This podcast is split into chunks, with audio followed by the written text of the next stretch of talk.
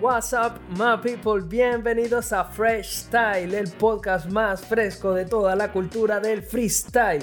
Si se quieren enterar de todas las novedades y escuchar los más calientes debates con todas las opiniones y los análisis de los expertos que más conocen de la materia del freestyle en toda Hispanoamérica, se quedan con nosotros y así pueden disfrutar de una hora de puro free. Recuerden que pueden consumir este contenido en todas las plataformas de podcast disponibles como Spotify, Google Podcast y Anchor. Si se meten en nuestra página de Anchor, eh, consiguen, eh, lo puedes reproducir de hecho allí, puedes reproducir el podcast en Anchor o te salen todas las opciones en las que estamos disponibles. Y si haces clic en tu plataforma favorita, la cual puede ser Apple Podcast, Breaker o cualquier otra, él te redirecciona directamente a, a ese link en esa plataforma que tú escogiste.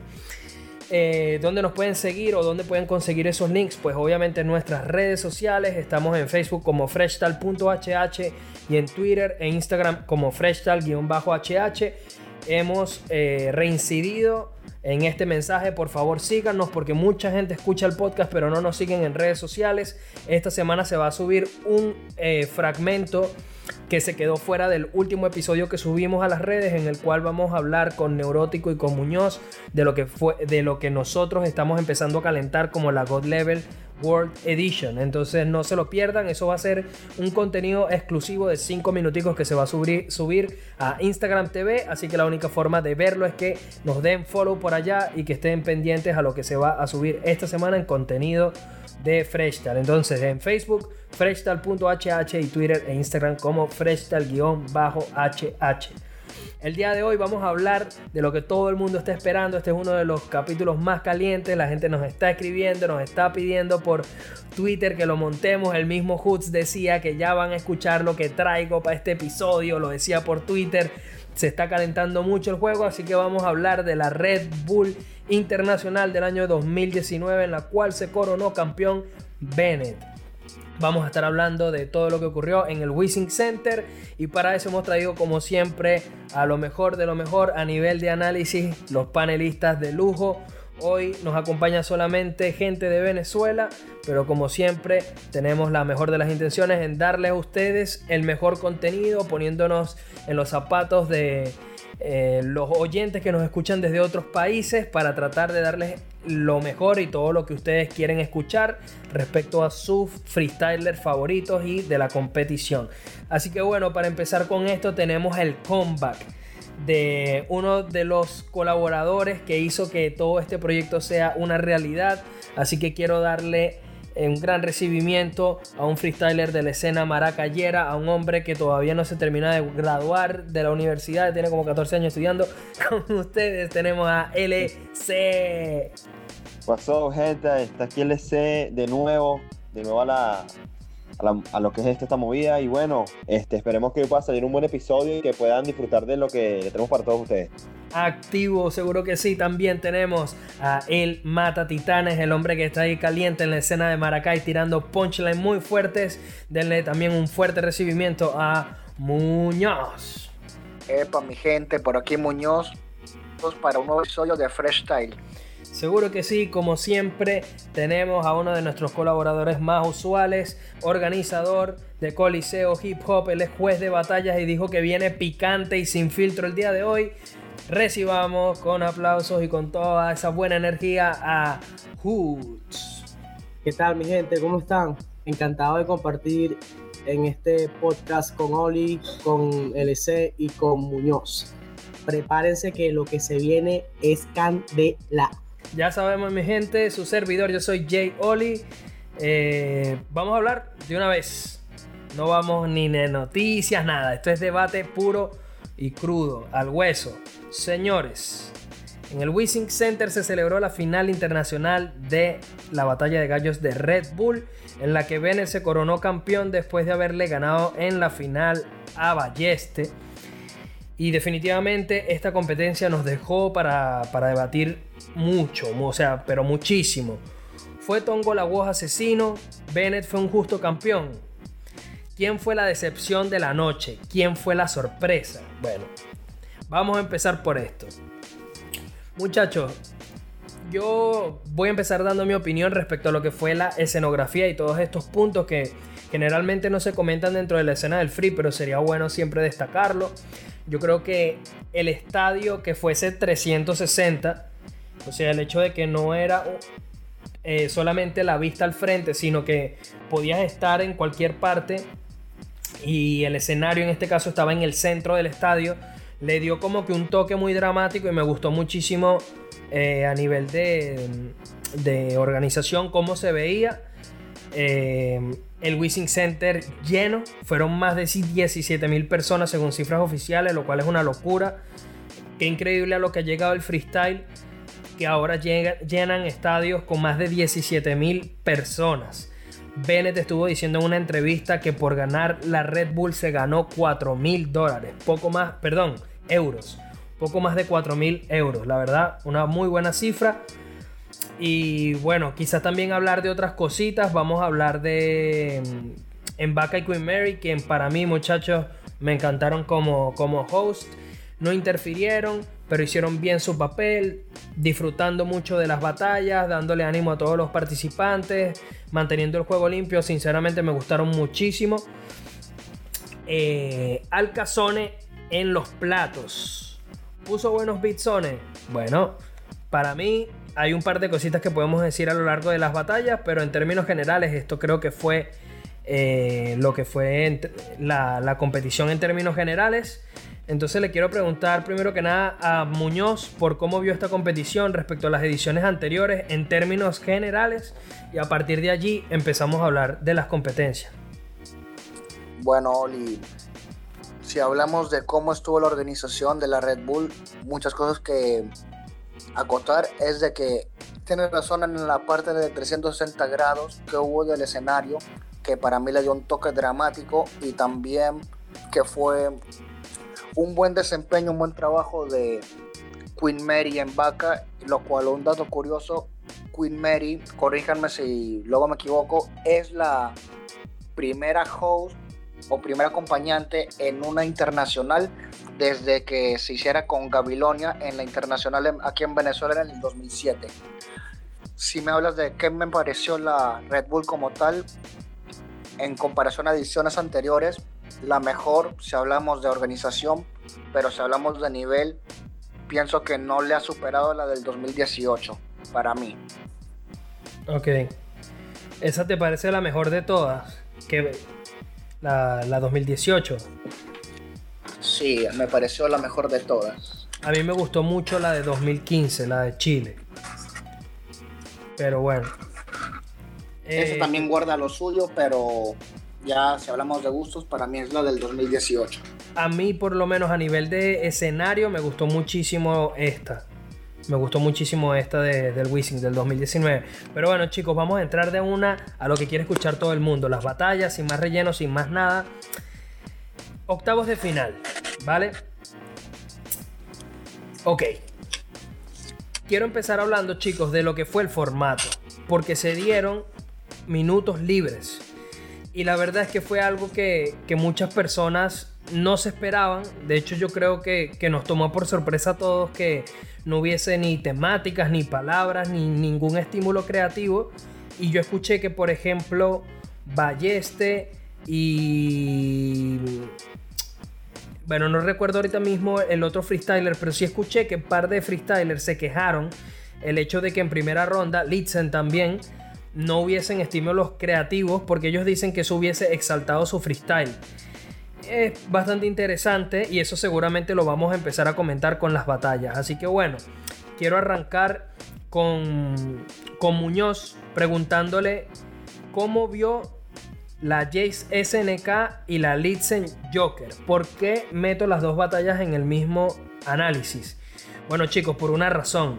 Perú no pasó de octavos y solamente ha pasado de octavos en una sola internacional y fue en la internacional en la que Gasper quedó en cuartos y J llegó a ser subcampeón, la cual se celebró en Perú. Entonces, bueno, Muñoz, ¿cómo vimos entonces a Jace y a Litzen contra SNK y contra Joker? ¿Cuál es tu opinión al respecto? Yo te puedo decir, Oli, que a nivel general fue decepcionante el desempeño de Perú. Eh, si hablamos de lo que se había pautado o las expectativas que se tenían, más que nada con Jace, que ya se pensó que había aprendido de la Internacional 2018, que ya le fue como experiencia y que aquí iba a dar como que un golpe en la mesa, pero contra SNK no se le encontró a Jace. Es una cosa que él también ha dicho, que le costó encontrarse, que tiene que saber cómo va a tomar las batallas y de verdad que este fue para mí una de las decepciones de la competición por otro lado, SNK muy bien. Costa Rica fue bien, fue bien representada este año con una actuación más que excelente por parte de él, que de paso ha tenido, se ha enfrentado también con varios gallos ya más adelante en la competición, pero eso hablaremos después. Y con respecto a Litzen contra Joker, puedo decir que fue una de las batallas que he disfrutado por lo que transmitían, que se celebraban las rimas, tanto Litzen como Joker. Y sí, ahí lo que le jugó en contra a Litzen fue eso de que en primera ronda no hayan habido como que alguna temática o concepto con imágenes, que para mí también fue algo extraño porque ya de por sí en España es como que tratan de darle una vuelta más a, los formatos, como que quieren innovar y que este año hayan decidido y en una internacional hacer las dos rondas libres me pareció muy extraño. Pero ya hablando de la batalla como tal, me gustó también cómo se desenvolvió Joker, que tuvo un nivel excelente. Y una de las rimas que más me gustaron de esa batalla fue Yo soy el bromas, el bro más peligroso de tu zona, porque ya de por sí por la rima que transmitió fue también, deberían verlo otra vez esa rima cuando la suelta, porque pareciera que se pierde también en la oscuridad, lo cual hace que la rima sea más brutal todavía. Hoots, ¿cómo viste entonces a los freestylers peruanos? ¿Cómo estuvo Jace? ¿Cómo estuvo Litzen? Mira, la verdad, decepcionado. Decepcionado bastante del nivel de Jace, del nivel de Litzen. De verdad me parece que mucha gente tenía las expectativas altas con, con estos representantes peruanos. Me parece que es una excusa, digamos, un poco tonta, ¿no? El que ambos hayan dicho que se esperaban algunas temáticas o simplemente cuando improvisan no se comprometen tanto, sino que quieren improvisar y pasarla bien, que como que se les olvida el hecho de que están en una competencia internacional en donde prácticamente tienes que tener un buen contenido. Sí, otra cosa que sí cabe destacar es que a diferencia de Ponte, después de esa actuación que tuvieron los Gasper y J en la internacional del 2016. Después de eso, que Perú se han ido siempre en primera ronda, por lo menos a mí me daba la sensación de que lo dieron todo en esas rondas que se fueron. Tanto Choque como J en el 2017 como Jace en el 2018. Pero este año como tal me dio esa sensación como que pudieron haber dado más. Y eso también es una de las cosas que hace que esto haya sido excepcionante, el papel de los peruanos en esta edición de la Batalla de los Gallos. Sí, muy de acuerdo. LC, vamos a hablar un poco de lo que fue em, Lobo contra Sasco. A mí me gustaron mucho ambos. Eh, quiero saber tu opinión, porque sinceramente yo siento que el Lobo se merecía quizás un poquito más. Al final, Sasco, después de la réplica, como que termina manejando mejor la batalla en términos generales pero me gustó muchísimo Lobo. Fue uno de esos freestylers con los que me quedé con ganas de escuchar más de él eh, y que obviamente lamenté su pronta eliminación. ¿Cómo lo viste tú? Bueno, para mí la batalla fue bastante entretenida. Eh, los tuvieron un buen desempeño. Cada uno pegado a su estilo. Sasco con sus técnicas y Lobo con su punchline y esa puesta en escena agresiva que ya todos le hemos visto hace tiempo concuerdo contigo. De hecho, Lobo a mí me está dejando, me, estaba dejando un, muy buen, una muy buena eh, representación por parte de México. De verdad que yo sí, como tú comentas, esperaba un poco más de, que quizás sus rimas tuvieran quizás un poco más de apoyo que las que quizás tuvieron las de Sasco. Eh, Sasco me parecía que tenía un buen nivel, sin embargo, yo en algún punto vi a Lobo un poco por encima. Sí, yo también. Eh, y no me pareció mala réplica porque, bueno, digamos que lo vi un poco por encima, pero no fue una eh, diferencia que fuera demasiado grande. Okay. Y después sí la réplica yo vi que Sasco le sacó ventaja y sobre todo utilizando ese estilo que tanto conocemos, que a mí siempre me ha parecido que cuando un freestyler utiliza técnicas, aún así quizás no es un punchline tan, tan fuerte, el hecho de usar técnicas le suma más. Siempre eh, he visto que es como un patrón que se repite en los jueces. Y a mí me pareció que Sasco se la llevó bien en la réplica. Pero en líneas generales me pareció una batalla bastante, bastante pareja. Por un poco estaba por encima Lobo, aunque ya la réplica tampoco fue descabellada. Y tienes razón en eso, en el que fueron dos estilos distintos. Y es ahí donde yo pienso que Lobo como que pierde la batalla al tratar de meterse en el juego de Sasco, que es algo que no domina como él. Y es ahí donde pierde la batalla Lobo. Otra cosa para, para destacar de él es que fue muy valiente en ir con uno de los locales en primera, sabiendo que él tenía varias opciones más para escoger. Vamos a estar hablando precisamente de eso, chicos, de las decisiones que tomaron ciertos freestylers al momento de escoger a las personas o a los freestylers a los cuales enfrentarse. Entonces, quiero preguntarte, Hoots, ¿fue una buena elección por parte del Lobo ir contra un local sabiendo que ese es como que el rival que quieres evitar? Mira, yo nada más tengo una cosa para definir al Lobo. Super bestia. Me encantó demasiado lo que hizo esa agresividad y confianza con la que tomó su papel y lo colocó justamente retando a Sasco, me pareció excelente sabiendo que era local, sabiendo que la gente lo iba a apoyar a él y aún así no se intimidó y a pesar de, muy bien como dijo el EC, a mí me encantó bastante lo que hizo Lobo Estepario. Para mí Lobo Estepario este, le presentó muy bien a México, me explico. Y aunque a veces no suele ser una buena estrategia, el elegir al local en primera ronda, pero me parece que Lobo fue porque se sentía con la confianza de poder ganarle, se sentía con aquella chispa. Me pareció que demostró que sí se merecía ese campeonato de la Nacional en México. Me parece excelente su representación y lo felicito de verdad. Y hablando otra precisamente. cosa que quisiera agregar, la disculpa, Dale. Oli. Otra cosa que quisiera agregar y es eso que, que dice Humberto, esa parte que dice que lo criticaron a Lobo por escoger al local y eso es algo que quiero yo como hacer un llamado de que tal vez en competencias el nivel del freestyler ya va evolucionando, pero cuando hablamos de jueceo ya como que nos hemos estancado o hemos retrocedido, pienso yo, porque ya en otras competencias no debería ser como que, ah, este escogió local, ya pues como un acto suicida o está loco, pues, cuando debería ser algo normal en el cual uno piense, yo sí tengo posibilidades de ganar y de que no haya eso de que el local a juro tiene que llegar a la final. Eso ya se tiene como que ir quitando porque ya me parece algo impresionante, increíble que desde desde la internacional en la cual se coronó Adrián en México, todos han sido locales que han llegado a las finales y pienso que no es necesario que llegue un local a la final. Ya si de un buen nivel, pues perfecto, pero que se tiene que quitar ese miedo de que no, que el local no se puede ir en primera.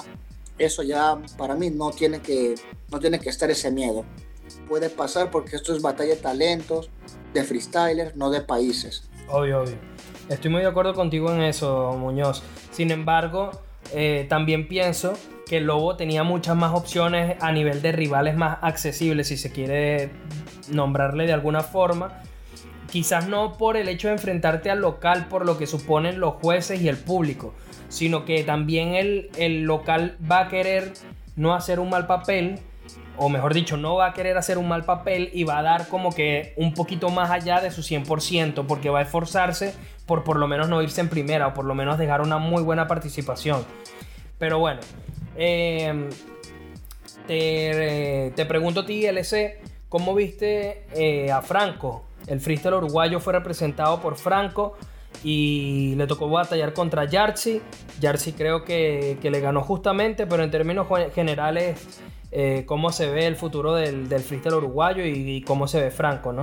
El freestyle uruguayo, de hecho, aunque muchas personas quizás no, no estén tan familiarizadas con, con la escena ya, eh, es una movida que sí existe, sí tiene bastante tiempo, lo que pasa es que quizás no ha tenido la, la misma... Eh, pero ya, ya venía teniendo buenos representantes. Y Franco me pareció que dio, dio un buen papel. Quizás no fue una batalla que desde mi punto de vista haya sido tan explosiva en el que haya visto chispas, momentos que de verdad a, mí en lo particular como persona me haya eh, hecho levantarme la silla, por decirlo así celebrar una rima así, pero vi que los dos, tanto Yaxi como Franco, estuvieron eh, dando lo mejor de sí. Eh, y ya vimos, bueno, que ya se, se llevó la batalla eh, desde mi punto de vista justamente, porque fue un poco superior, aunque estaba bastante pareja. A mí, de verdad que tanto los dos freestylers me, me pareció que dieron un buen papel. Quizás no el mejor que hayan podido dar, pero, pero sí tiraron buenas rimas. Y bueno, seguimos analizando, chicos, de escenas que por ahí no son tan potentes. Y quiero darle paso a Hoods para que nos cuente un poco cómo vio la Tito MC contra Trueno.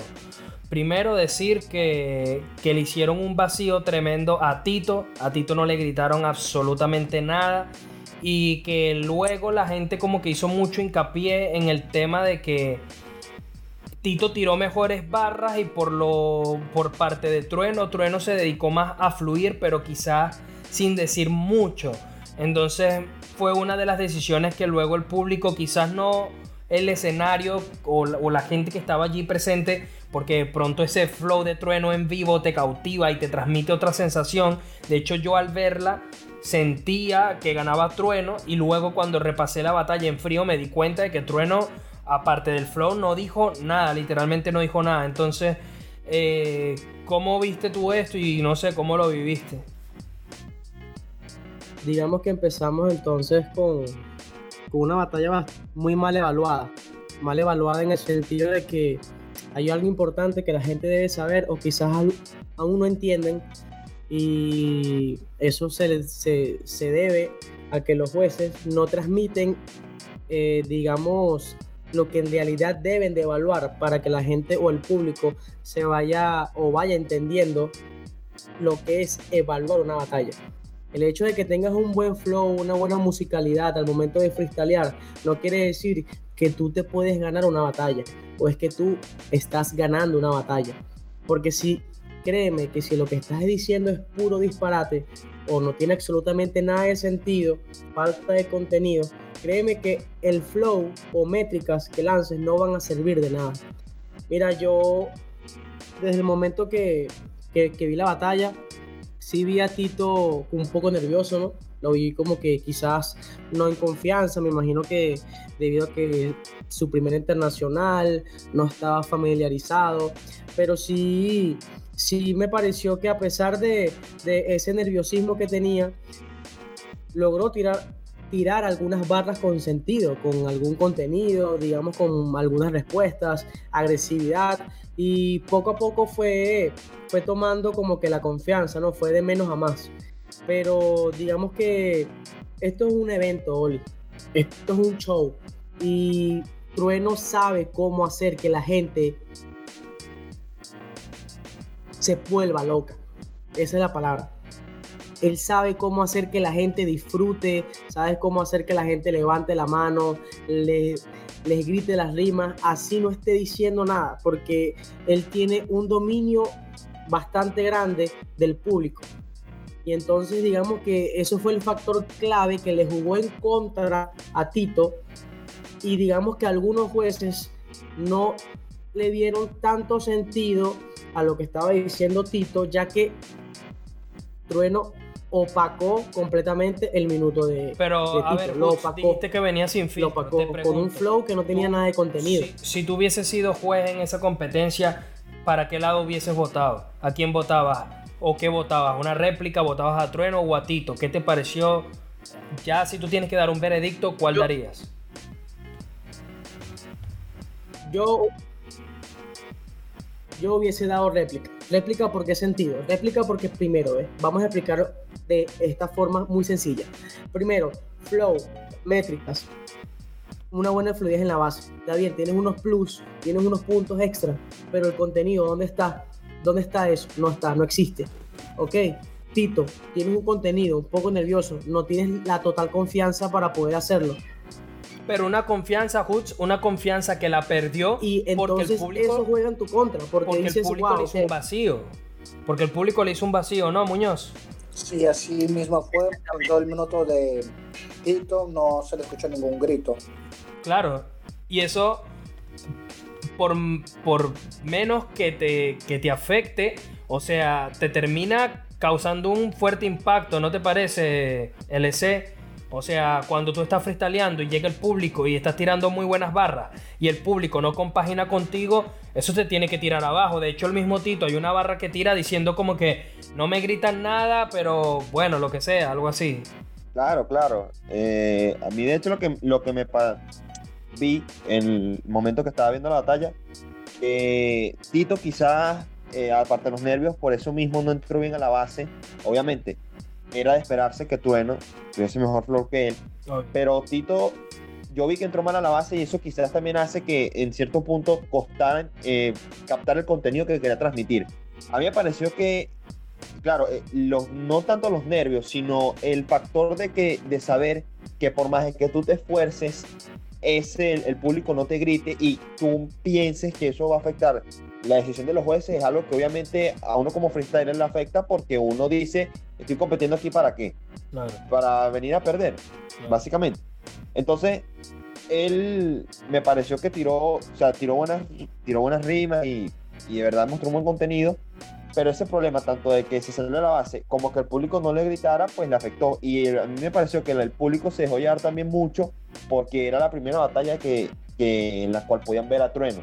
Yo creo que mucha gente ahí estaba eh, muy emocionada de poder ver a Trueno ahí en, en, en, esa, en ese evento.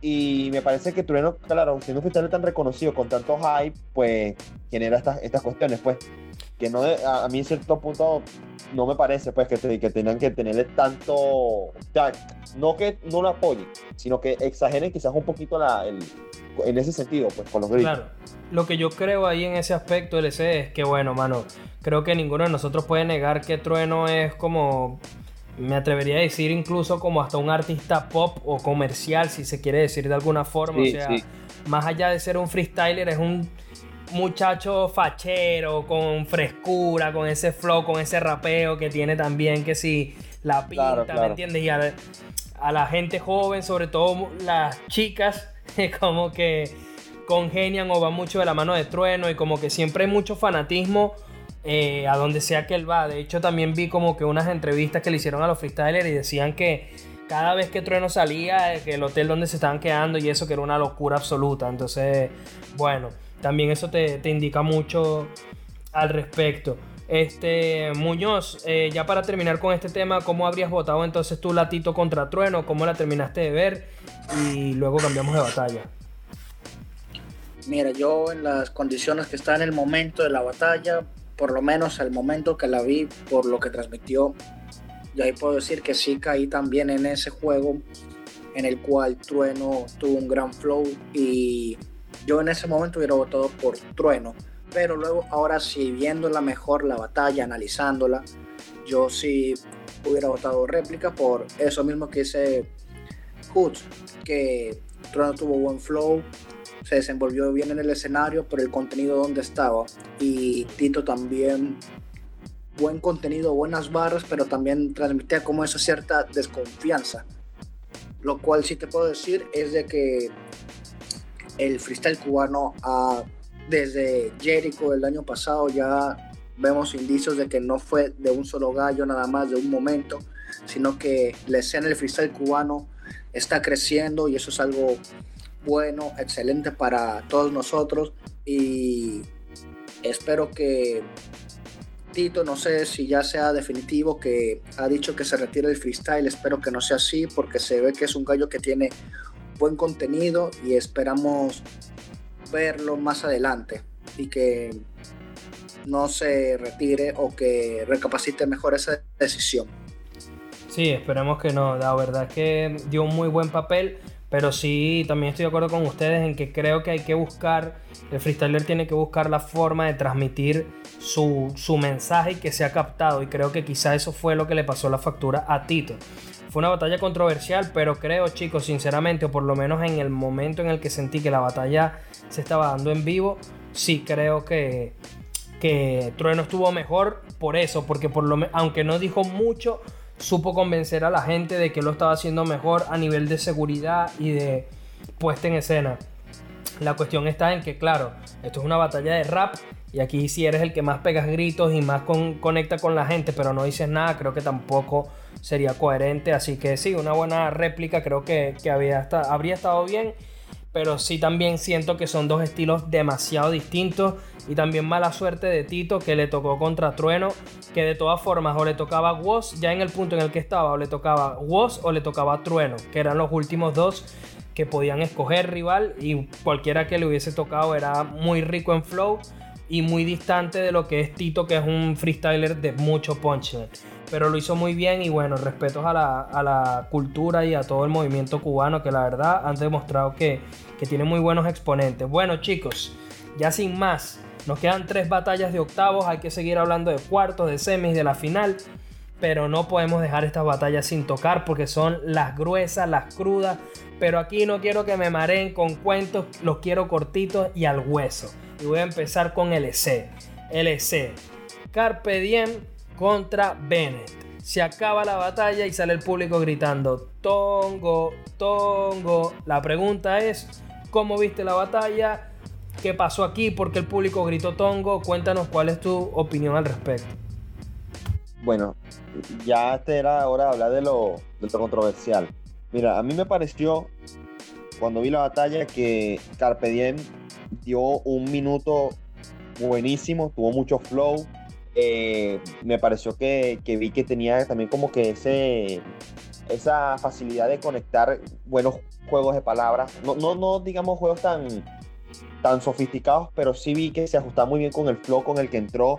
Buena puesta en escena, no se le chico a Bennett, cosa que hay que aplaudirle porque pese a que Colombia ya tenía buenos representantes, Bennett es un gallo que ya sabemos que el año, este año que tuvo fue excelente y sabíamos o eh, creíamos y creo que la mayoría, que él iba a llegar con nivelazo.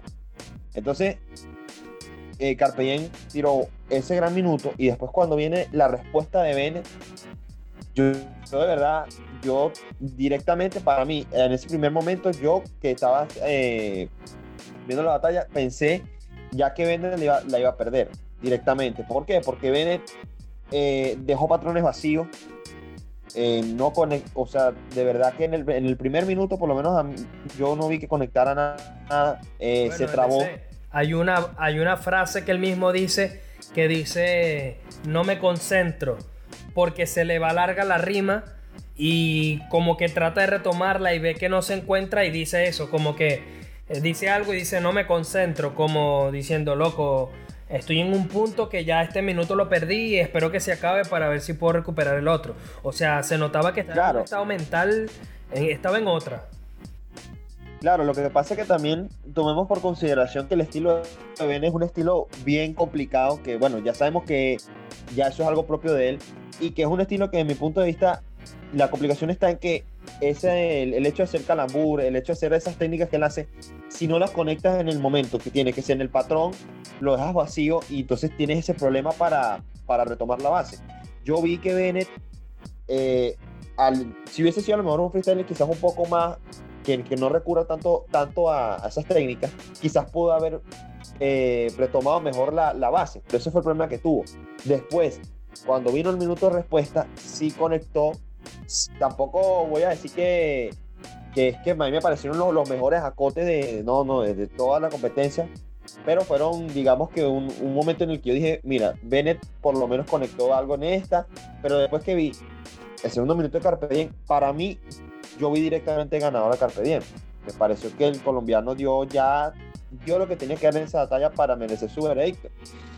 eh, positivo para él, ¿no? Eh, lo otro que puedo acotarte es que, bueno, si hubiesen dado réplica, eh, yo hubiese quedado como que, bueno, para mí no era réplica, pero darle la batalla ya a Bennett era como mucho. y tú, veías que ganaba Carpe Diem directo. Directamente. Para mí ganaba directamente. ¿Y tú, Muñoz, compartes eso con, con LC o lo ves distinto? Comparto totalmente lo mismo del LC y ya para ponértelo así rápido, si esto internacional hubiera sido en otro país, no se la daban directo a Bennett. Estoy de acuerdo con eso. Hoods, ¿era de Carpe directa o una repliquita? Era de Carpe directa. Sumamente directa. El campeón internacional se trabó en sus dos minutos. El campeón internacional no acotó absolutamente nada, tirando barras totalmente vacías. El campeón internacional demostró que en la primera ronda estaba totalmente desconectado del evento. No me gustó para nada. Es más, el campeón internacional ganó por jueces y populismo. No ganó por otra cosa, porque por nivel, lo siento mucho. Populismo no sé, Hutz, porque acuérdate que el, grupo, el público le gritó tongo cuando se acabó la batalla. Ya luego de ahí en adelante apoyaron a Bennett a muerte, pero en esa batalla puntualmente la gente gritó tongo. O sea, sinceramente la responsabilidad en esta batalla para mí está en los hombros del jurado. Y del jurado me refiero a Johnny, a Michael y a, y Arcano. Yo honestamente la vi como de toque y como Omega, que mira, para que yo esté de acuerdo con Omega ya es bastante difícil. Pero para mí era una réplica porque si les digo la verdad chicos, Carpe lo hizo bien, pero eh, si el segundo minuto le hubiese clavado dos o tres acotes así sólidos, para mí se acababa Bennett. Pero lo tuvo en el piso y no lo remató.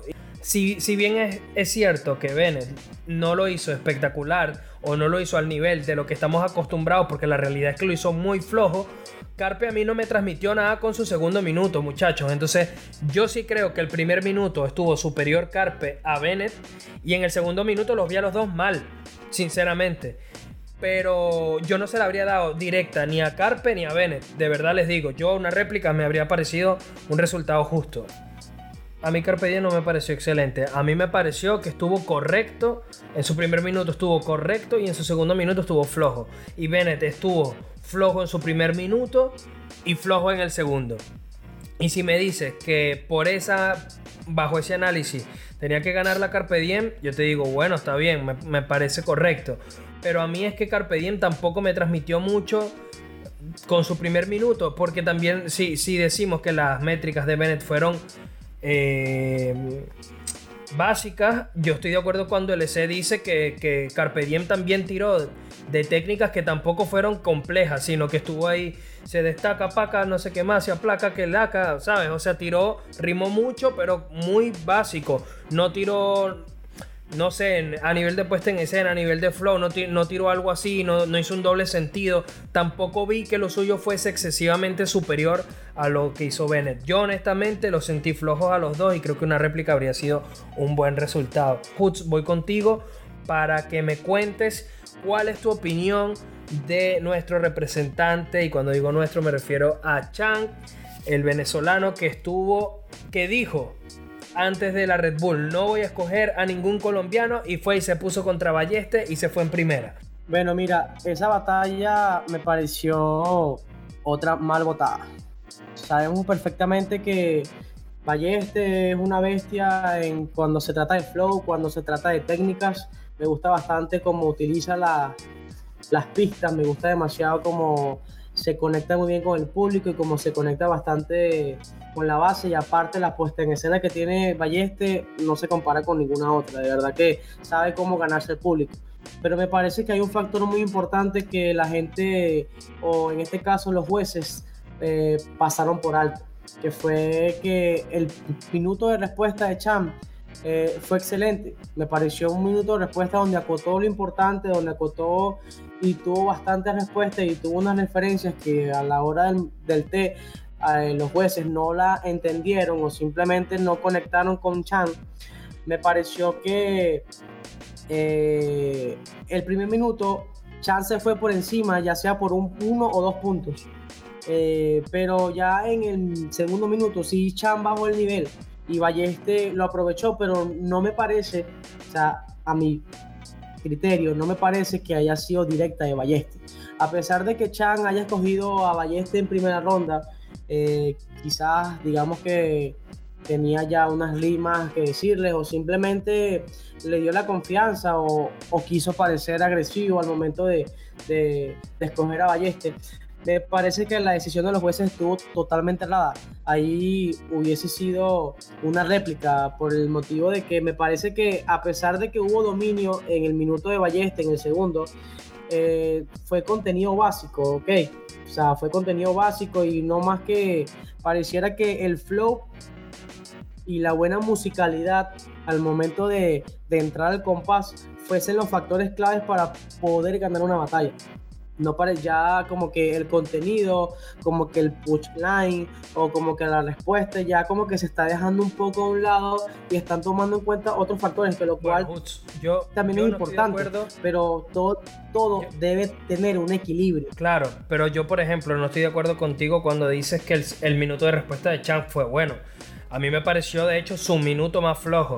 Eh, su primer minuto fue bueno pero yo siento que rayó o como que eh, pecó demasiado de tirarle a, Balleste de ser colombiano. Y es como que, ok, loco, te podías haber inventado algo mucho mejor. Creo que sí, que la rima del molino no se la gritaron. Definitivamente Chan fue uno de los freestylers que menos apoyo tenía a nivel internacional o con el que menos apoyo contaba.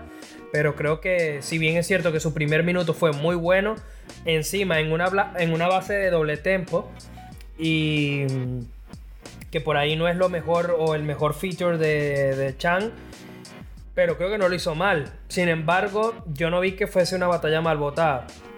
Yo creo que Ballesta se la llevó justamente. Te pregunto a ti, LC, ¿cómo la viste? Yo vi réplica igual que Hoots. Este, como bien ya venía, venía acotando. El minuto de Ballester tuvo mucho flow. De verdad, a mí. Y eh, concuerdo con Hoods, tiene mucha puesta en escena, tiene un flow buenísimo, se conecta con el público, pero fue un minuto en el que yo no vi que Ballester tirara, tuvo mucho flow, pero no tiró ninguna rima fuerte, ¿me entiendes? Algo con lo que atacara de verdad a Chan, que lo hiriera, un punchline bueno, pero sí tuvo ese flow que de verdad que, iba muy bien con la base. Chan, por otro lado, tuvo un minuto de respuesta, o sea, cuando le responde a Ballester, tuvo mucho contenido, eh, me gustó bastante lo que hizo porque me impresionó bastante. Yo sé que Chan tiene mucho nivel, pero obviamente cuando tú ves a tu representante dando la cara, la manera en la que lo hizo, pues en ese minuto me, me encantó. Sí, cierto que su flow fue un poco más plano, eh, pero no considero que se fuera de la base. Más bien, yo vi que Chances fue un poquito de la base en el minuto de Bumba, no en el doble tempo. Yo lo vi que él estaba a su manera, con flow quizás más, más plano, más tosco, pero iba con, o sea, servía para lo que, lo que necesitaba. Entonces, el segundo minuto de Chan fue mm, regular, un minuto donde bajó, donde no dijo nada interesante, nada que destacar, y Balleste estuvo superior a él, eh, tuvo rimas, si más no me equivoco, fue ahí cuando le tiró la rima, por ejemplo, la del kimono, que le dijo lo de que tu estilo es básico y tal, por más que sí, yo sé que tirarle el estilo de que uno es básico y el otro es algo que, que se ve mucho, pero también por, digo que tiene como valor agregado por la cuestión de, de, al momento, ¿me entiendes? De, de acotar, refiriéndose a la vestimenta del otro. Claro. Pero tampoco vi que Ballesté mm, fuera algo fuera la eminencia en ese minuto. Fue un minuto bueno, pero tampoco el mejor, el mejor de la internacional. Yo, en lo particular, hubiese votado réplica. Me parece que la réplica ahí era justa y necesaria. Muñoz.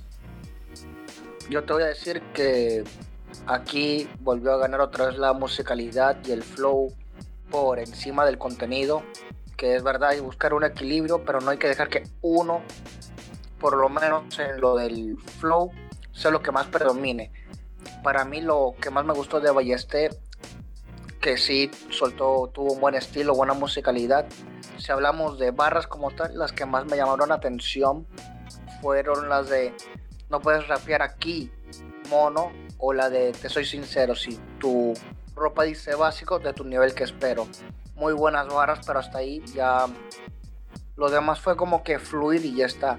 En cambio, Chan, el primer minuto fue excelente, me gustó cómo se desenvolvió y más en, en una base de doble tempo que él no es alguien que la domina bien y ahí la dominó, por lo menos para mí, estuvo excelente. Y, lo único que puedo decir de Champ en su segundo minuto es que cerró mal. Ya sus últimas dos barras no, no estuvieron bien, pero aún así soltó unas interesantes como el Ejército de Inmaculados o la de los Molinos, que me sorprende que no lo hayan gritado. Y Ballester se mantuvo igual que el primer minuto. Y ahí tampoco es que soltara las gran, grandes barras, fue básico. Y yo también comparto lo de Woods y lo de LC, hubiera dado una réplica.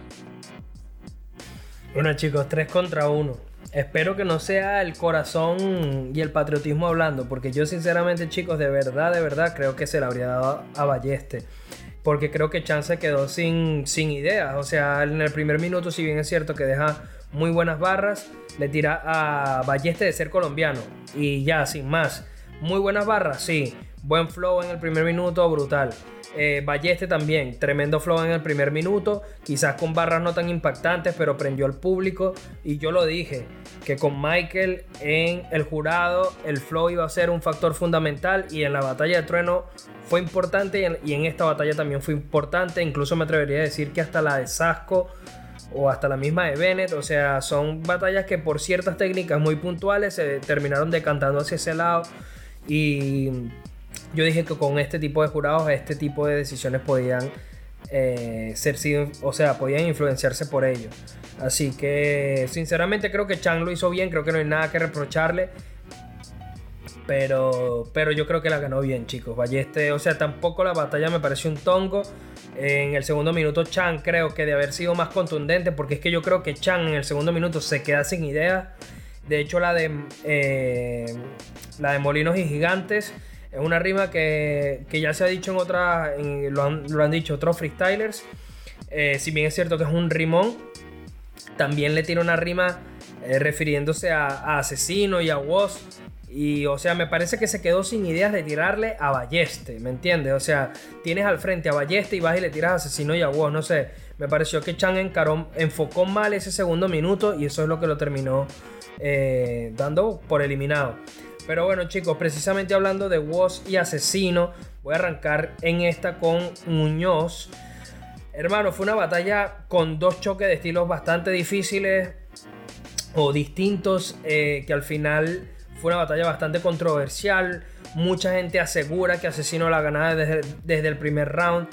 Otro tipo de persona que ve esta batalla con, con otra perspectiva dice que Woz se la llevaba desde el primer round. Entonces al, final hubo como que toda esta controversia, se terminó dando el choque que todos esperaban en primera, ya Asesino había dicho que iba a escoger a Woz. Woz incluso había dicho que, bueno, él, se ve en el video cuando él dice a Trueno, déjamelo a Mao, porque o sea, él dice, yo voy contra este tipo, si esta es la batalla que todo el mundo espera, yo voy a dar la cara, yo le voy a escoger. Así que se terminó dando esta batalla, Muñoz, eh, ¿cómo la viste? Y al final, si te parece que el veredicto fue justo. Mira, yo algo que voy a destacar de Woz es que yo creo que es de los pocos MCs freestylers que cualquier cosa que digan le van a gritar, pero no es ese sentido de populismo que solo por ser él, sino cómo lo enfoca todo, que es una cosa brutal de Woz. Yo pienso que fue inteligente al aprovechar su primer minuto, ya sabiendo de todo lo que había pasado, que había dejado varias competencias y que Asesino le iba a atacar sobre eso de que abandonaste, de que tú no mereces ganar en Argentina. Él aprovechó su primer minuto para defenderse diciendo que no me hace falta competir, tú sin mí no eres nada, que lo fue muy inteligente de vos. Sí. Y buen argumento, sí. Yo pienso que los dos los dos minutos de asesino fueron buenos El primero sí me gustó bien cómo lo enfocó. El segundo ya con base doble tempo ahí fue más bajito que el primero y Woz sí logró mantenerse. Yo lo veo dado por un poco asesino en esa batalla y en la réplica yo pienso que Woz como que despuntó, se elevó un poco más, en el cual por poco se la llevaba Woz.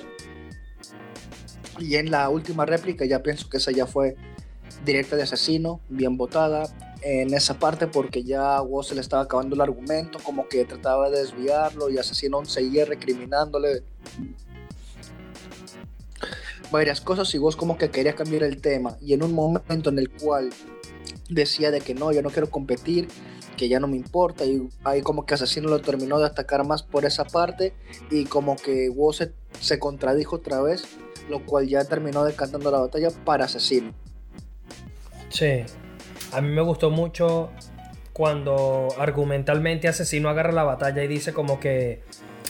Eh, sale en la televisión con una playera que dice revolución, como diciéndole tú eres un hipócrita, eres un doble cara. La verdad me gustó eso. También, eh, también me gustó esa, claro, obviamente ya era una rima lógica que cuando le tira a Woz sobre que salió con Arcano en televisión, pero sí. Es una buena respuesta argumentativa y también me gustó cómo responde Asesino, que era así de que hicieron cosas viral, que fue algo criminal, que mis fanáticos me conocen por salir con él en internacional y tus fanáticos lo conocen por salir con David Bisbal. Me pareció una, una bestialidad que en su momento no. Por tal vez como la transmitió Asesino no la pude captar, pero ya después me pareció una locura. Y en ese caso estoy contigo, Muñoz, porque se nota claramente que Asesino mantuvo el discurso, el argumento, ¿sabes? Que sé que él dijo como que yo te voy a tirar de que a ti te siguen niñitas de 15 para abajo. No pueden votar por el presidente, David Bisbal, no sé qué son más básicas, si tus rimas o tus fanáticas. O sea, ese argumento para mí le dio el minuto asesino y fue muy bueno. Hutz, ¿cómo viste esta batalla? Eh, ¿Cómo viste las decisiones del jurado? ¿Cómo, cómo estuvo Woz en, en, su vuelta a las batallas? Más de 10 meses sin competir y en mi opinión un muy buen desempeño. Y bueno, asesino que hasta este momento no había quedado eliminado, pero que bueno, más adelante vamos a saber que no pudo quedarse con el bicampeonato. Me, pareció excelente, esa es la palabra, excelente el desempeño de Woz. Como tú muy bien lo dices, 10 meses sin, sin estar en escena en, del freestyle. Vuelve después de 10 meses y demuestra de que no ha perdido la chispa, ¿no? De que no ha perdido esa esencia, no ha perdido ese contraste de, de, de poder formar parte y hacerse uno con el público, hacerse uno con la base. Y eso es lo que me gusta a mí del freestyle. Esos freestylers que saben cómo tratar a la base, saben cómo, cómo hacer que uno con las manos y, y mueva la cabeza y disfrute bastante de, este movimiento. La batalla me pareció bastante difícil de evaluar. De verdad que fue una batalla totalmente eh, que a primera vista es muy difícil dar un veredicto tan tajante. Pero como ustedes muy bien estaban hablando y Muñoz también recalcó, eh, siento que hubieron cosas claves de asesino que hicieron que la batalla se fuese guiando ¿no? hacia él, se fuera dirigiendo hacia él. Eh, digamos que respuestas, eh, pushline, acotes que Woz no tuvo cómo responder más que solamente tirar barras que tenían un buen contenido, tenían una buena respuesta o, o, o no respuesta, sino este, una, un, un, buen contraste con la base, con el público, pero no fueron suficientes ya que Asesino se veía bastante decidido a... Te quiero preguntar algo, porque... A ir a enfrentar juez? a vos. Y como, en... Tú como juez... Eh, que, sabes precisamente cómo analizar este tipo de batallas.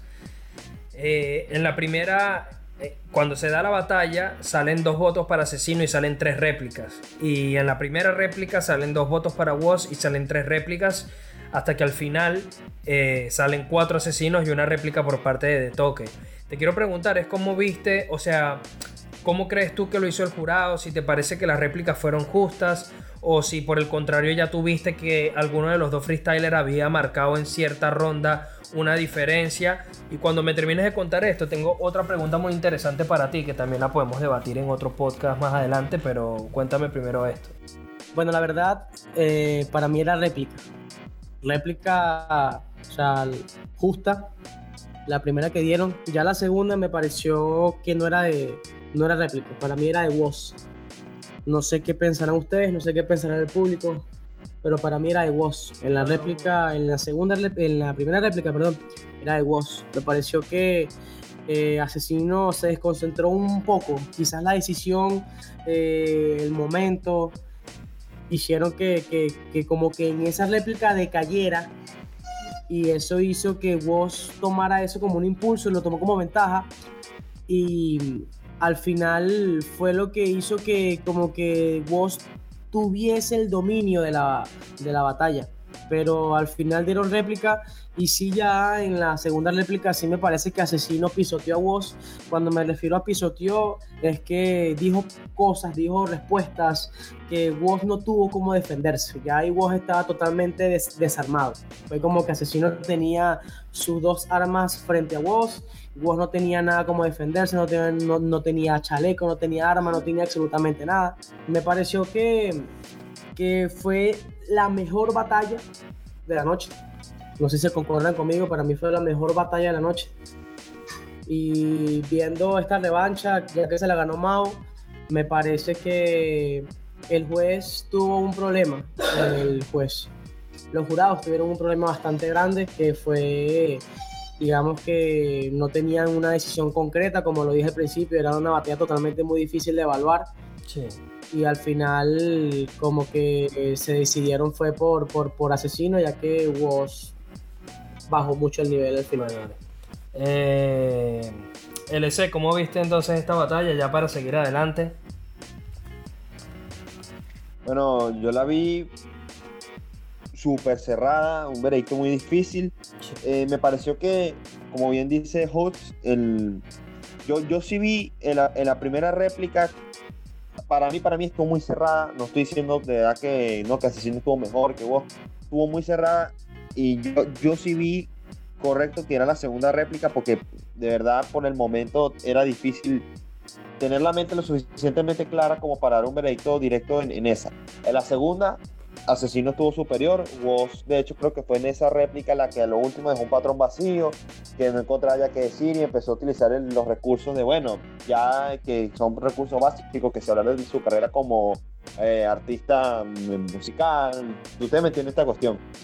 Eh, porque no tenía con qué defenderse. Pero me pareció, para, para mí también, concuerdo, la batalla, para mí, diría la mejor o esta en conjunto con una de las que ahorita hablaremos más adelante, eh, de las mejores de la noche y para mí la, la batalla que mejores sensaciones dio a nivel de, de, emociones, porque fue muy muy bueno en ese sentido. De acuerdo. Hubo algo chicos que sí no noté que ninguno dijo y es que yo noté a Asesino un poco nervioso.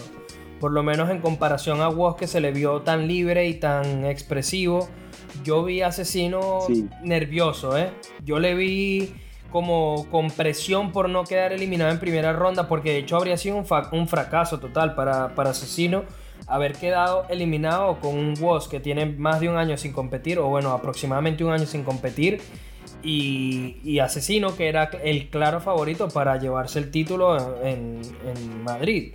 Entonces yo cuando vi la batalla al principio, eh, todo el mundo decía que Asesino estuvo mejor, o bueno, por lo menos lo que yo leí del público, es que Asesino estuvo mejor en la batalla en general y que luego la primera réplica Woz estuvo por encima, pero fíjate que yo las vi al revés, a mí, a mí Woz, eh, si bien es cierto que le atacó muy básico en el primer minuto, yo le vi como que, por lo menos en puesta en escena, le vi más suelto, le vi más, más más fresco, mientras que Asesino yo lo vi enfocando la batalla hacia, hacia los hardcore, hacia las barras más pesadas, o sea, vi un choque de nuevo de estilos, como ya también habíamos visto en, en Chan contra, contra Ballesta, en Trueno contra Tito, en Sasco contra Lobo, se vio mucho eso en esta internacional y al final como que dependiendo de lo que la valoración que tú le des al, minuto de los freestylers, terminas diciendo estuvo Woz por encima o estuvo Asesino por encima.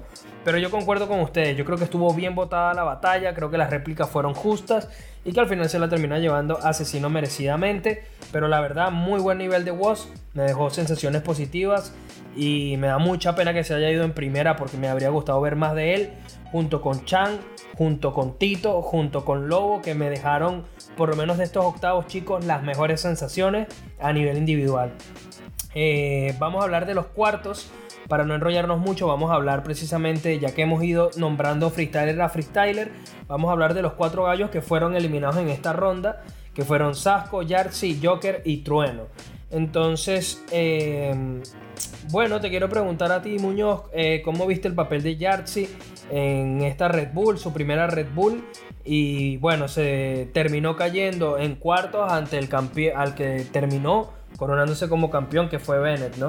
Yo te lo voy a decir así, Jarcy ya me, me, sorprende que recién esté en una Red Bull, ya él ya merecía de hace tiempo, obviamente por cuestiones de organización no se ha hecho Red Bull más en Puerto Rico, pero qué bueno que haya aprovechado con Estados Unidos representar ya sea Puerto Rico a todos los latinos de, que están también ahí en Estados Unidos y me gustó el nivel que desempeñó Jersey en la internacional como tal.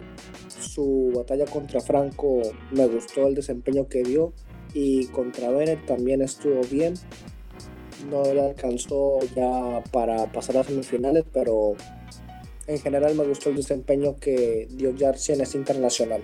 Sí, y que fue la batalla, Muñoz, que despertó de entre los muertos a Bennett porque ahí Bennett agarró, le puse, Sone le puso un beat eh, específico y se vino arriba, empezó a tirar un rapeo monumental y ahí fue que empezó a mostrar lo mejor. También una ronda acompañada ya de estímulos creativos que también creo que eso terminaron exaltando un poco la figura de, de Bennett. Pero muy buen papel del puertorriqueño, de Yarchi y bueno, esperemos seguir viéndolo. Yo creo que en su papel en general cumplió. Yarchi cumplió con las expectativas. Eh, voy contigo, eh, LC. ¿Cómo viste a Sasco en esta Red Bull? Sasco cayó ante, ante SNK, que creo que todos vamos a estar de acuerdo que fue la sorpresa. Creo que ya el mismo Muñoz en capítulos anteriores anticipaba que, que, ojito con SNK, que venía muy fuerte. Y bueno, SNK se termina llevando un local a Sasco que quedó en cuartos eh, cumplió Sasco con las expectativas, se fue por debajo, hizo más de lo que se esperaba. ¿Cómo lo viste, Muñoz? Mira, eh, eh que te interrumpa antes de que diga algo LC. No recuerdo si dije que ya que SNK iba a llegar a instancias mayores. Lo único que sí te puedo recordar es que dije que vos se ve en primera. Y con eso sí me quedo. ok, LC, háblanos de Sasco. Bueno, Oli, eh, yo vi en la batalla, por lo menos a mí Sasco me dejó un mejor papel.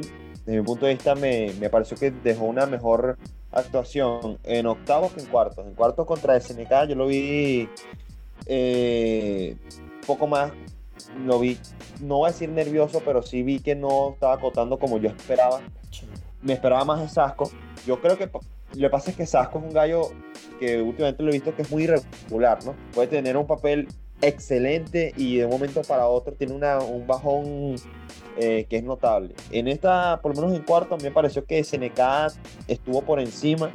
Eh, yo sí vi que el veredicto estuvo bien a favor de, SNK porque vi que Sasco, si mal no recuerdo, eh, tuvo, tuvo, patrones vacíos y creo que se había trabado una traba por ahí que también le terminó costando la, eh, la batalla, porque yo vi que no, no, no, se sentía cómodo y vi que no pudo hacer nada en contra de SNK. Yo vi a SNK superior. ¿Y te parece que cumplió entonces con las expectativas eh, Sasco LC? ¿O hizo el papel Me parece que se esperaba? ¿La rompió? ¿Quedó por debajo? Mm, yo creo, lo que pasa es que claro, hay que verlo al momento de, si analizamos antes que eran los emparejamientos, pues yo sí pensaría que Sasco, si estaba con un buen nivel, podía llegar a semi. Después de ver los emparejamientos y toda la cuestión, yo veía que estaba, estaba difícil que llegara a semi. Si llegaba, era porque tenía que dar una buena batalla y más cuando le tocó contra SNK, que ya nos sorprendió de los octavos. Claro. Y, entonces, como te digo, no me hubiese sorprendido que llegara a semifinales, pero tendría que hacerlo con un buen papel, porque con una batalla regular la tenía complicada. No lo alcanzaba, claro. Eh, voy contigo, Hutz, para analizar el papel de Trueno, el campeón nacional argentino. Mira, me gustó bastante su presencia en la Red Bull. Siento que eso le va a dar, le va a, dar a Trueno más confianza de la que ya, de la que ya ha tomado. Siento que vamos a ver un nuevo Trueno, un Trueno más confiado. Pero hay algo que es muy cierto y es que a Trueno no fue que le tocaron freestyler poderosos. O sea, cuando me refiero a esto, ¿a qué me refiero? Me refiero a que en la primera ronda no es que le tocó a, a un rapper con tanta trayectoria tan difícil como pudiese ser asesino en cuartos de final. Y que muy bien como estamos debatiendo y analizando este, hace minutos atrás, Trueno no fue que dio un nivel con tanto contenido en, los octavos, sino que tenía bastante musicalidad y buen flow al momento de entrar a la base y digamos que eso fue lo que, lo que le dio el factor clave para poder ganar esa batalla. Eh, me hubiese gustado ver a, a Trueno enfrentándose con otros freestylers. Digamos que me hubiese gustado verlo contra un Sasco, verlo contra un Lobo Estepario o verlo contra un CNK. Me hubiese gustado bastante este, verlo enfrentándose eh, a freestylers que lo exijan más, porque siento que no dio su nivel eh, como el que dio en la nacional, siento que se quedó un poco corto de ese nivel, pero hay algo muy, muy cierto y es que me parece que, que Trueno fue el que mejor utilizó el flow en, en, en la internacional sí sabemos que Ballesta también dio un buen papel, pero es que no sé, Trueno tiene algo, algo que solamente puede tener, tener Trueno, es un, como una chispa, es como una sensación que, que pulveriza la base con tanto flow que la gente solamente no puede dejar de, de agitar la cabeza o, o, de disfrutar el minuto. No sé si me, si me hago entender, pero lo que sí es cierto es que felicito a Trueno y como lo dije, me hubiese gustado verlo llegando en unas instancias un poco más, más altas y quizás en otra llave. Me hubiese gustado tenerlo en otra llave, quizás en, de primero contra CNK o contra Jace. No me, pues ya que una vez que, que, pasó a su batalla contra Asesinos y ahí se vio bastante de la diferencia de nivel. Claro. Bueno chicos, yo les voy a analizar rápidamente el papel de Joker. Yo creo que Joker tuvo una, buena primera batalla contra Litzen, le ganó bastante bien. Eh, y luego, bueno, cayó contra Balleste, en el cual muchas personas decían que, que el colombiano no le había ganado al chileno, que esta batalla fue algo polémica, que por lo menos se mereció una réplica el Bromas. Y sinceramente, pues yo creo que, estuvo bien Joker. No voy a decir que no, pero yo sí creo que Balleste manejó muy bien la batalla. Creo que Joker hizo un buen papel, habiendo llegado como reemplazo de Teorema. Y la reflexión que me queda, chicos, es cómo habría cambiado este cuadrante con la participación de Teorema, ¿eh? Porque habría sido distinto, sin faltarle respeto a Joker, pero obviamente Teorema es un, eh, freestyle que tiene mucha más envergadura, que tiene un peso específico mucho más importante, que a nivel de nombre, de categoría, de experiencia, de jerarquía, habría eh, supuesto por lo menos, eh, no sé, un, cuadrante distinto, por lo menos en ese aspecto creo que habría sido mucho más interesante y de haber vuelto teorema, o sea, me habría encantado ver a un, teorema WOS en la Red Bull. Pero bien, chicos, ya habiendo pasado lo que son los, eh, los cuartos, perdón, nos toca hablar de las semis. Y bueno, puntualmente nos toca hablar de SNK contra Bennett. Y en el cual SNK yo creo que, como bien les repetí antes, eh, sin duda alguna la sorpresa del torneo, eh, haciéndolo muy bien. luego perdió en la batalla del tercer y cuarto puesto con Asesino por eh, mejor dicho, se quedó con el cuarto puesto después de haber eh, sido vencido por Asesino. Fue la sorpresa entonces, ¿no, Muñoz, SNK? No diría la sorpresa, sino lo siguiente. SNK dio un nivel excelente y esto, este desempeño que tuvo ya de por sí ya ahorita es asombroso. Más adelante vamos a recordar esto lo veremos como algo increíble, algo que no se pudo haber visto. Y es que no solamente por llegar a semi, sino cómo llegó, contra quién se enfrentó. Sacó a Jason en primera, sacó a Sasco, un local en cuartos, y ya bueno, le enfrentó contra Bennett en semis. Y, y para colmo, por, por el tercer y cuarto puesto contra Asesino. De verdad, la actuación que tuvo SNK con los participantes contra los que se enfrentó hace, nos hace dar cuenta de una de las mejores actuaciones que he visto un desempeño en la Red Bull. Sin duda. Y muy bien por Costa Rica y su representante. Seguro que sí. La verdad es que sí, le tocó un camino titánico a pesar de todo se hizo con ese cuarto puesto. Lamentablemente no pudo repetir podio para clasificarse automáticamente, pero muy bien por Costa Rica y muy bien por SNK que está teniendo también un muy buen año.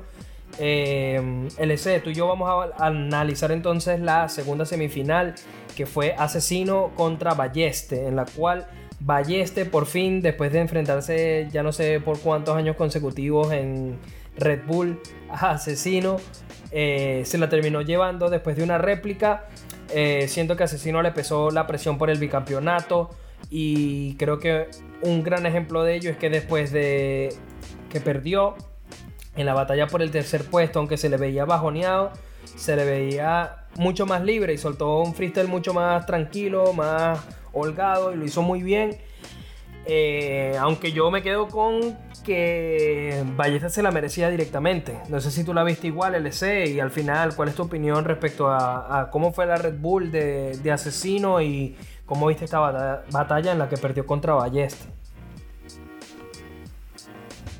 Eh, bueno, Oli, la verdad es que yo también vi a Ballesté como ganador, este, eso no lo dudo. Eh, voy a decir que sí vi, sí vi que hubo un margen este, no, fue, tampoco una batalla que te voy a decir, cuando Ballesté consiguió estar en sí, en verdad, empezar a clavar punchline tras punchline, yo sí vi que Ballesté estaba por encima de Asesino y no la vi, sobre todo al final, como una batalla tan cerrada. No estoy diciendo que le pasó por encima, pero a mí me gustó más Ballesté. Este, sin embargo, fue una ronda bastante buena. Los tiraron punchline buenísimo. Eh, se tocó este formato, los objetos que ya sabemos que los, los dos lo dominan muy bien. Y si me pones a hablar acerca de Asesino y su participación en general, yéndonos también hablando del tercer lugar y todo lo demás. Sí, sí, sí. Eh, Asesino me parece, me parece que dio un muy buen nivel, como nos tiene acostumbrado. Eh, quizás por ahí lo que se le puede aprovechar un poco es ese primer momento cuando se enfrentó contra Woz, que se le notaban que estaba nervioso. Eh, cosa que bueno, que podemos decir que es raro ver, verlo en sobre todo un gallo con tanta trayectoria, pero hay que tomar en cuenta la presión que tenía sobre todo por lo que ya habíamos comentado de Woz y su actividad y demás. Eh, me pareció que bueno, que desde mi punto de vista, a mí Asesino cumplió con las expectativas que tenía de él después cuando se viendo la ronda. Eh, y bueno, por lo menos digamos que, claro, no se llevó el, el campeonato, pero por lo menos ya está clasificado directamente digamos que por lo menos eh, se llevó algo de esta competición, ¿no? Este, y nada, pues a mí me pareció de verdad que dio muy buen papel. Y bueno, que lo único así fue que en las semifinales eh, este sí estuvo mejor. Sí, eso. Eso sin duda, eso sin duda. Yo creo que estuvo muy bien asesino, pero como bien comentábamos, creo que le, que le pesó muchísimo la presión de, del bicampeonato y demás. Eh, la verdad es una pena porque le vi destruido después de perder la batalla contra Balleste. Se notaba que, que, quería ese bicampeonato a muerte, se le veía con los ojos llorosos y encima eh, termina la batalla y de una tiene que batallar por el tercer puesto, ¿sabes? Se le veía como un poco bajo de ánimo en esa batalla incluso, solo que también libre de presión y creo que trató de, disfrutarlo, de divertirse. Le preguntaron que si se iba a retirar después de la batalla y dijo que, él ya estaba clasificado a la próxima Red Bull. Eh, así que bueno, me imagino que se espera que esté de vuelta y luchando por ese bicampeonato que hasta ahora nadie ha podido lograr en una internacional de Red Bull. Sí. Eh, bueno, chicos, ya que hablamos. Eh, sí, dale, dale, LC, suma. No, no, no, no, no, más nada. Ah, bueno. Bueno, chicos, ya entonces llegamos a lo que, a lo que es la última batalla, eh, que es Bennett contra Balleste. Primero fue una réplica y luego se la terminó llevando Bennett. Em, quiero ver cómo la vieron ustedes, si el resultado fue justo. Yo de arranque quiero decir que Balleste para mí fue el mejor freestyler de la noche. Eh, me pareció que Bennett fue muy simple, al menos en contenido. Su flow fue muy lineal. Yo vi a lo largo de la batalla en general, vi a Ballesta intentando hacer más cosas, doble tempo, caídas de flow, cadencias distintas dependiendo del ritmo. Creo que el público apoyó más a Bennett, que le gritaron hasta los silencios. Y creo que en el 2x2, si bien es cierto que no tenía que seguir la terminación, creo que es un punto importante que en un 2x2 sigas rimando con la misma terminación. Y Bennett cambió la terminación en un par de veces por tratar de, acotar un poco más fuerte. Eh, la batalla más fuerte de Bennett me pareció la que tuvo contra SNK. Esta de la final creo que se terminó adornando con la frase final de vine como reserva y me fui como campeón, que yo me la esperaba, ¿eh? estaba totalmente seguro de que la iba a tirar en la última barra del 4x4. Pero a mí me gustó mucho Balleste, chicos. Las primeras dos barras de Balleste, cuando era 4x4, las utilizaba para responderle a Bennett y las otras dos barras le atacaba. Entonces, dos barras de defensa, dos barras de ataque, dos barras de respuesta, dos barras de ataque. Me gustó mucho Balleste, la verdad. Varió mucho el flow. En ambas rondas me gustó más Balleste.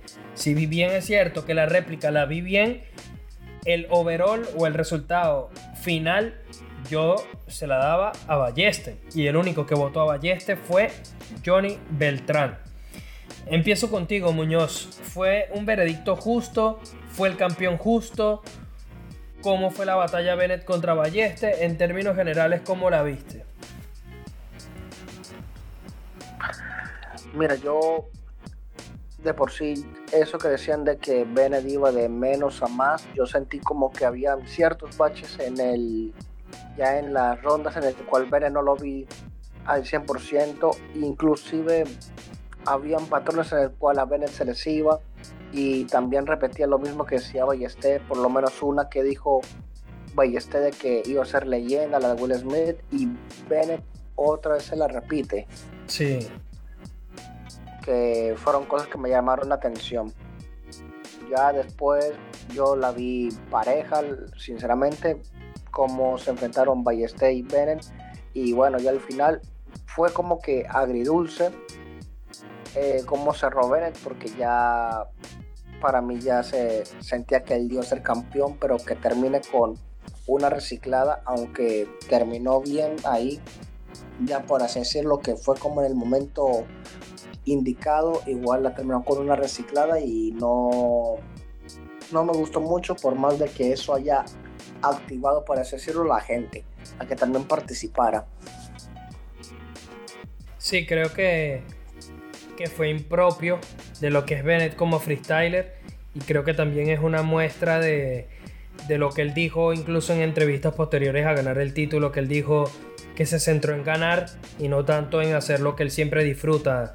LC, ¿cómo viste esta batalla y fue justo el veredicto? Sí, este. Yo vi, bueno, a mí me pareció que fue una batalla este, cerrada. Por lo menos este sí puedo decir que yo lo vi cerrada. Eh, como bien comentaba Holly, eh, este fue un gallo que mostró mucho, mucho, sobre todo después de que pasó con la batalla de octavos y demás, que vimos fue más que todo flow, podemos ver ya los otros atributos de él, como su punchline y demás. Y en esta batalla contra Bennett, yo llegué, por lo menos sobre todo en el 2x2, como tú bien mencionabas, llegué a verlo un, poco encima, pero después, mm, sabiendo la batalla, desde mi punto de vista, yo vi que Bennett fue repostando un poco. Eh, sin embargo, fue una batalla, una batalla muy cerrada y mm, me parece que o sea, el, el hecho de que hubiesen de, de, de que alguien no, que mira, que voten réplica, que tal, no hubiese sido algo que estuviese de más, pues. Pero hay que tomar en cuenta que a veces los jueces también tienen esa presión de, o sea, esa presión de que a veces ven a alguien un poco por encima y tienen como que ese miedo de, ti- de, de tirar al ganador de una vez Sí. y por eso tiran réplica. Pero bueno, ya vimos en este caso lo que pasó, pues. Eh, eh, y yo, yo por lo menos sí pareció que Bennett es- a mí me pareció que Bennett es campeón justo. Eh, Este dio un excelente nivel y los dos de verdad demostraron que llegaron a la final fue por algo, ¿no? Sí, sin duda, sin duda. Yo creo que los finalistas al final estuvieron bien. Si bien es cierto que queda como que el, asterisco puesto en la primera batalla de Bennett contra Carpe, pero que, que los finalistas fueron justos finalistas. La cuestión está en que quizás por ahí Hoots no piensa lo mismo que tú. No, Hoots, eh, ¿cómo viste la Bennett contra Balleste?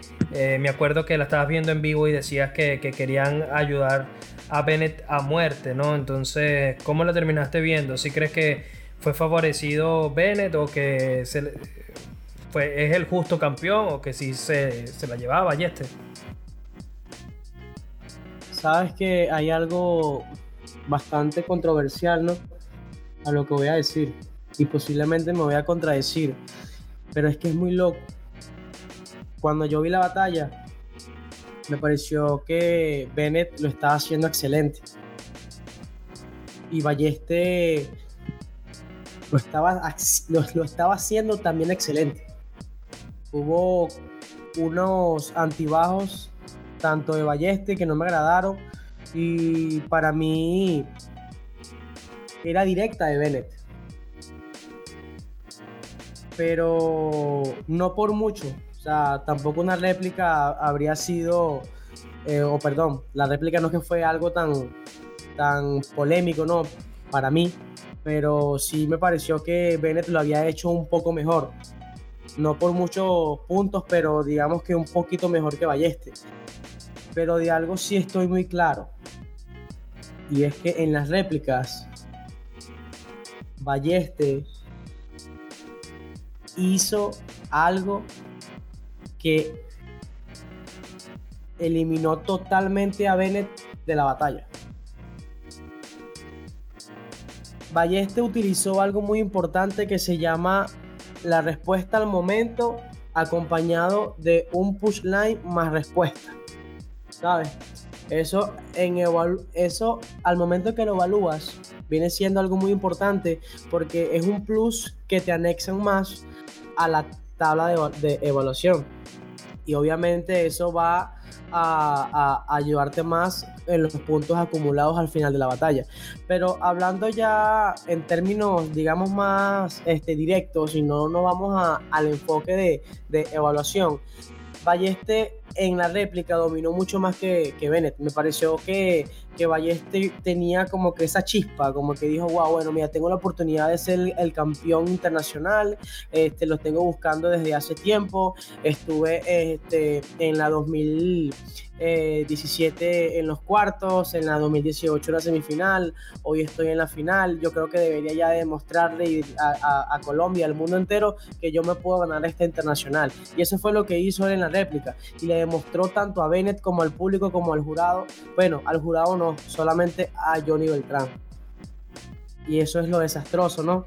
Aquí es cuando volvemos otra vez a la polémica de que esta internacional estuvo llena de muchos tongos, digamos, eh, decisiones que no se, se tomaron correctamente. Pero en este caso me quiero hincar bastante en esta batalla, es por el simple hecho de que siento de que otra vez se fueron por el populismo y lo siento hoy, lo tengo que volver a decir, lo tengo que decir, hincarme en este papel porque es que no entiendo por qué si ven que un freestyler que no es local lo está haciendo totalmente bien, está tomando total control de la batalla, está demostrando de que puede ganar una batalla, ¿por qué tienen esa osadía de darle la batalla al local? Sabiendo que lo hicieron mal. Ellos esos jueces, Oli, LC, Muñoz, con su respeto, esos jueces saben evaluar. Lo que no quieren es dar el veredicto porque no lo quieren aceptar. Y me hago responsable de mis palabras. lo que acabo de decir. Ellos simplemente supieron que Balleste ganó, pero se la quisieron dar a Bennett. Porque en términos de evaluación, y lo siento, yo lo dije Oli en un tweet que publiqué que iba a ser tajante y es que lamentablemente aquí solo existe el populismo. Y si seguimos así o si los jueces siguen haciendo esto, esto se va a convertir en un negocio o un comercio sucio en donde prácticamente solamente va a ganar el que ellos quieran ganar. Y al final lo que es la esencia del freestyle, lo que tanto amamos, se va a ir deteriorando por culpa de los jueces o por culpa de estas organizaciones de que no colocan a jueces totalmente preparados, que solamente seguían por una, por una trayectoria o que seguían simplemente porque son freestylers o porque tienes tantos años freestyleando o porque fuiste campeón internacional, campeón nacional, X, Y o Z, pero en el momento en cuando se sientan en esa silla tan importante como la es del jurado, no son capaces de evaluar objetivamente o en este caso dando el punto a quien debería de llevarse la batalla. Lamentablemente no lo hicieron. Y para mí fue totalmente un tongo. Fue el tongo más horrible, peor que el de Carpellán contra Bennett. Me pareció algo atroz. Es más, se vio eh, la expresión de Balleste al momento en que le levantan la mano a Bennett, viendo como que, wow, o sea, viendo como que todo el esfuerzo que él hizo se le fue por el drenaje todo lo que luchó, las personas que tuvo que eliminar, al asesino, a Chan, eh, a todas estas personas que tuvo que eliminar, llegar a la final contra Bennett, viendo que lo hizo bien, se le planteó, se, se le planteó bien y al final se la quitan de las manos, estuvo tan cerca. ¿Ves? Entonces que para el 2020 tendremos a Balleste de campeón o cómo va a ser la cosa, pero si de verdad les tengo que dar una opinión ya para terminar lo que tengo que decir, me parece que la batalla era totalmente de Balleste. en las réplicas, eh, Bennett aflojó bastante, Balleste tomó ese impulso y se montó muy por encima de Bennett, porque sí fue muy por encima de Bennett. No estoy hablando de un punto, dos puntos, tres puntos, no. Estoy hablando de que Balleste se puso por encima de Bennett, ya que, como lo dije yo en una en un tweet que publiqué hace unos días, tenemos que saber los jueces o las personas evaluar cuando una métrica es buena o cuando una métrica no tiene absolutamente nada de contenido. Gente, una métrica no es solamente tirar palabras vacías que rimen y ya la gente las grita y eso ya tiene puntos. No, lo siento mucho, eso no es así. Aquí hay que evaluar cómo se tiene que hacer. Y si el freestyle está evolucionando cada día y si las métricas empezaron siendo palabras que terminaban en asonantes y que era espectacular, pues lamentablemente ahora tienen que buscar la forma de tirar unas métricas más evolucionadas porque si siguen tirando las mismas métricas de siempre, va básico y ya no va a valer, por lo menos a mi criterio. Claro. A ver, hermano, yo estoy de acuerdo contigo en el aspecto de que creo que, eh, al menos en mi percepción, creo que Ballesta hizo cosas más complejas y más puntuales para ganar la batalla, como lo que tú dijiste de respuesta en dos barras más otro punchline para rematar el compás. En eso sí creo que fue mejor. Creo que tuvo Balleste más variaciones de flow. Creo que no estuvo por debajo de Bennett a nivel de puesta en escena. En cambio, Bennett eh, fue muy fiel a su estilo, pero fue muy lineal. Tiró buenas métricas. Yo no estoy de acuerdo con que sean métricas vacías. También eso forma parte de su estilo, pero creo que lo hizo bien. Eh, no vi flojo a ninguno de los dos. Creo que vi una batalla pareja. Incluso en el momento cuando la vi en vivo, estaba convencido de que Bennett era campeón. Pero quizás porque porque desde un inicio ya yo sabía o quería que Bennett quedara campeón, aparte que ya yo le veía como el máximo referente para llevarse el título. Ya luego, cuando vi la batalla en frío, vi a Balleste y dije, monstruo, Balleste lo hizo brutal. A mí me gustó muchísimo lo que hizo Balleste, por lo que te dije. Respuesta en dos barras, sumadas con punch, variedad de flows, eh, buena puesta en escena. O sea, le vi más... Eh, como lo vi más completo y le vi una mayor complejidad a lo que hacía Balleste que a lo que estaba tirando Bennett. Pero Bennett creo que manejó bien la batalla, dominó bien al público y al, y al final, bueno, se compró el jurado, se ganó al jurado. Quiero decir, ojo, que no se malinterprete. O sea, encontró la forma de ganarse al jurado que al final votó por él, exceptuando a Johnny Beltrán. No estoy de acuerdo contigo, Hudson, en el aspecto de decir de que los jueces veían ganador a Ballesta y votaron en contra porque Bennett era el local, por el localismo, por lo que sea. Yo creo que eh, cuatro jueces votaron lo mismo y es que seguramente están convencidos desde su punto de vista que Bennett era el, campeón. O sea, lo vieron de esa forma, estaban convencidos de que esa era la forma correcta de, de votar, porque yo sí creo que Bennett hizo una buena batalla y que dependiendo del criterio de ciertas personas pudieron haber votado hacia el lado de Bennett totalmente. Pero decir que lo hicieron adrede para no dejar ganar a Balleste solamente porque Bennett era local, ahí no estoy de acuerdo, hermano. De verdad que ahí sí no estoy de acuerdo. Pero bueno, de todas formas, eh, creo que fue una muy buena final. Creo que ambos dieron un muy buen nivel. Sigo diciendo lo que dije cuando empezamos a hablar de esta batalla, chicos. Yo creo que el mejor de la noche fue Balleste, aunque no se haya llevado el título. Creo que Bennett eh, fue campeón sin ser uno de los campeones más regulares de los últimos tiempos, sin ser un freestyler tan sólido, porque creo que en su batalla contra Balleste dejó muchas cosas que mejorar, que en su batalla contra SNK también dejó cosas que mejorar, lo mismo contra Yartse y contra Carpe Diem todavía más. Esto no quiere decir que el freestyler que gane tiene que ser perfecto. Creo que ganó la mayoría de sus batallas correctamente, pero que sí tiene par de asteriscos que quizás por ahí eh, mucha gente pues no esté de acuerdo con, con que Bennett se haya llevado el campeonato. Pero bueno chicos, este, este capítulo lamentablemente ha tenido que llegar a su fin. Ya tenemos bastante tiempo hablando. De hecho vamos a tener que hacer una edición larga para poder ponerlo mejor en ese capítulo de una hora. Ya vamos casi para dos horas conversando. Y nada, chicos, de verdad agradecerles a, todos por, por, haber participado de nuevo. A Muñoz lo pueden seguir en Instagram como munoz.99. A LC, eh, ¿cómo te conseguimos LC? ¿LC Papo o cómo, es, cómo te conseguimos en Instagram?